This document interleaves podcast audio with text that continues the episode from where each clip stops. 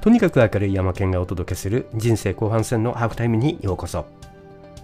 今日のお話は自分は時代遅れになっていないかというものです。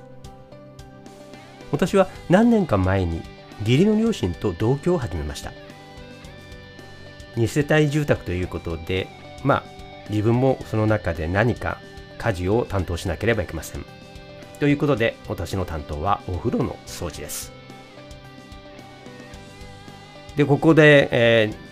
ー、何年か前に同居を始めた時にまあいわゆる大掃除のような形でそれまで両親が住んでいた、まあ、30年ほど前に建てられた鉄筋コンクリートの家なのですがそのお風呂場というものをある意味大掃除のようなものを始めました、まあ、割ときれいに使っている建物で、えー、まあ、傷んでいるところもそれほど多くはなくてえー、綺麗なのですがやはり、えー、それまで、えー、30年近く使ってきた建物お風呂場というのは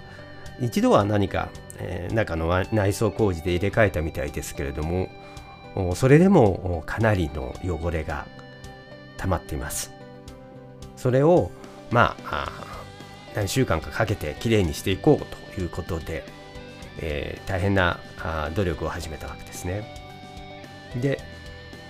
よく見ると最初に気がついたのはそこに置いてあるのはたわし固定石鹸それから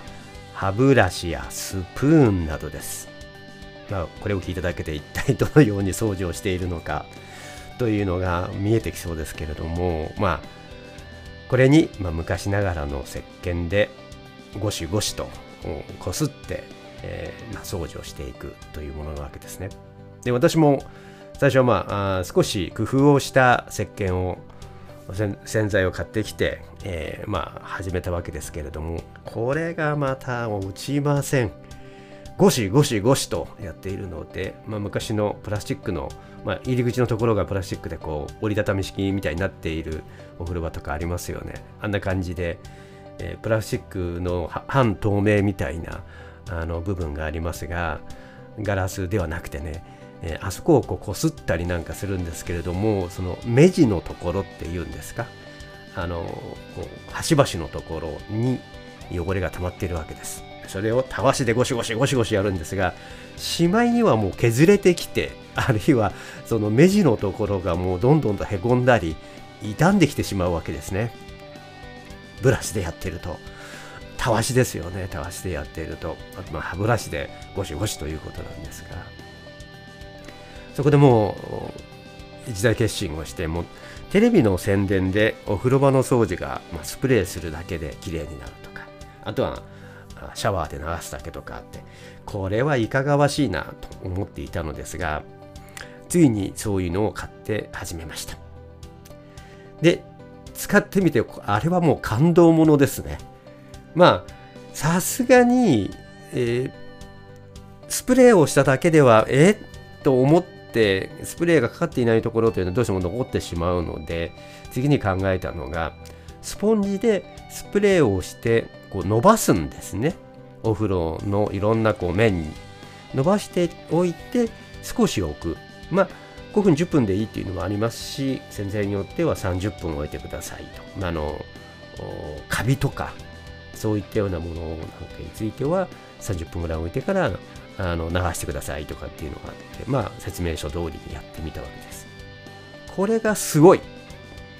あの、すごいですね。あの、今までゴシゴシやって落ちなかったものが、スーッとこう消えてしまう。もちろん、こう、奥の方とか、こう少し残るんですよ。で、未だに残っているところはあるんですが、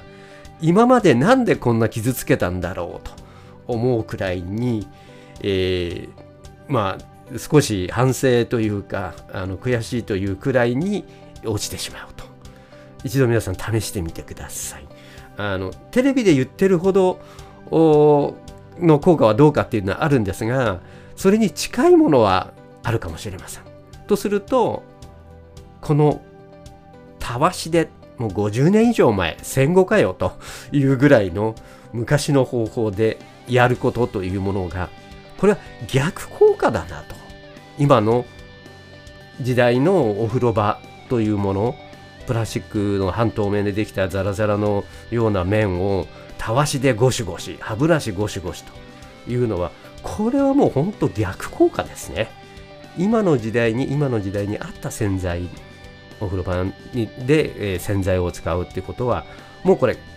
ものすごくテストをして、えー、結果が出るようにして皆さんテレビでもねあの薬屋さんでもスーパーマーケットでももう横に並べて競争してるわけですからあの売れ残った売れ残ったというか勝ち残ったものだけがそこにあるわけだと思うんですね。これは利用しない手はないなと。ちょっとね値段お高めですのであのちょっと敬遠していたところがあったんですがこれはこれだけの何週間もかけても落ちなくて傷つけるのを経験するとそれだけの価値はあるなと。何百円か高いという価値はあるなと。その自分の労力何時間も何何週間もかけてやっている作業というものがほんの5分10分30分という時間で終わってしまうと。何だったんだ今までの作業は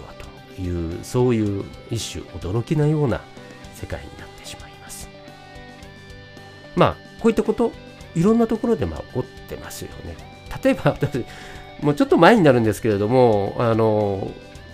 気がついたのはそれまで私あのひげ剃り負けがひどくてひげ剃り負けってあんま最近言わないですけどね。あの真っ赤になってしまって、えー、こう皮膚が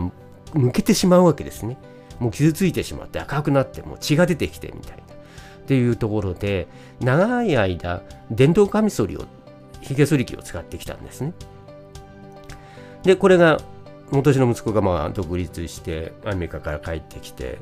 で持ち帰ってきたものの中にあ5枚刃6枚刃とかっていう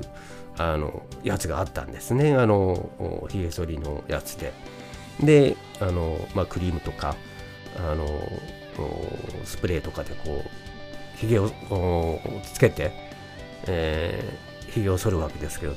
これのこの反り具合にえっ？と驚きましてもう本当に撫でるだけっていう感じでひげがスーッと綺麗になっていく。もちろん反り残しみたいなところがあるのでそれをちょっとこう苦労してこうやるんですけれども今まであのひげ剃り負けは何だったんだと。ひげ剃り負けでその後にくつけていたクリームとかあの何ヶ月かに1回は必ず交換をしていた伝統ひげ剃りのあの替え刃の費用は一体何だったんだと思うようなことをまあここ最近の間で経験してきています。まあ、そういった意味では掃除機なんかもそうですよね。ロボット掃除機、ルンバとかっていうやつがあって、あのよく私の家内があの言うんですけれども、あのあれはよく行方不明 不明になると、あの玄関から外に出て行ってしまって、行方不明になるっていう笑い話を聞いていたんですけれども、まあ、最近はそういうこともなくなってきていると思うんですけれども、あの家をね開けている間あるいは何か他の家事をしている間に掃除をしてくれると。あのそあの掃除をするともなかなか大変ですよね。あのうるさい掃除機をあのゴシゴシゴシゴシとやらなければいけないというのをロボットがもう自動的にやってくれるという世界そんなようなもう本当にそうなってくるともう家具とかインテリアとか変わってきますよねそのロボットが動きやすいようにあのあんまり足がないとかあの下に置かないとかいうような風にもうもう生活の様式が変わってきてしまったりします。まあそんなところで今日のお話は、まあ、気づきというのはまあいろんなものがこう変わってきている便利になってきている中で自分たちがこう塩漬けにしているようなもの今までのやり方をそのまま継続してしまっているあるいは何か起こした失敗例えば株でもそうですし不動産でもそうかもしれないんですけれどもそういったようなものをもう見ないようにして、えー、まあ、どこかに書棚にしまってしまってももう一切手をつけないみたいなことっていうのが結構あった。よく聞くのが株の塩漬けから不動産とかいったようなこと自分がもう見たくもない何か失敗して嫌な経験があっていうようなことをそのままにして置き去りにしてしまっているようなことがあります。これ気づいたんですがやっぱり一番いい方法っていうのは全く新しいそれよりもこう利益のあるこう結果の出る方法で置き換えてしまうのが一番ですね。そうすることによって将来的な利益というか将来的なベネフィットがそこのところで損切りをするって言い方しますけれどもそこのところでそれをやめたことによって損が出たとしてもそれをはるかに上回る利益将来的なものも含めて将来的なキャッシュフローとかそういったようなことも含めてそれを出せるものに置き換えるっていう作業をどこかでしなければいけなくて実はそれが見つからないというかあのそれを隠すために自分の中から記憶から消すためにそういったことを考えないようにしているためにそのままになってしまっているってことが少なからずあるんじゃないだろうかと。まあ自分の中で人生の中で記憶失敗の記憶とか、まあ、自分も多々あります。記憶を書き直しはできないというふうに習慣がコンサルタントの吉井さんは言いました。でも上書きをすることはできる。人生のやり直しとか第二の人生とか新しい出発とかもし可能であるならばそういった上書きをできるような何かを見つけてくるっていうのは非常に大きな一歩だと思います今アナログがデジタルにもう完全に置き換わっているタイミングです。でまあ副業であるとかフリーランスであるとかいろんなことが今騒がれてきてプロジェクト単位とか職業単位の職業とかいったようなことというようなことがどんどんと生活の中に入ってきてきています。今までの慣れた方法から一気に移行するタイミングなのかもしれません。新しい方法というものがより良いものがあるのであればそしてそれに乗り換えることによって大きなベネフィット利益があるのであればそれはもう考える時に来ていると言えなくはないでしょうか。まあちょっとしたキャッチフレーズ考えてみたんですけれども今からでも遅くない人生をデジタルでときめときめかせる魔法といったようなところ。継ぎはぎの人生をデジタルで一貫化する。習慣化していく。そうすることで人生が変わるときめく。明るくなる。そういったようなことが可能になっていくと思うのです。自分が新しく踏み出す方法何かそういうものが今必要だと思います。例えば1日4時間で自分の副業が完結する。でそこから大きな何かが始まっていく。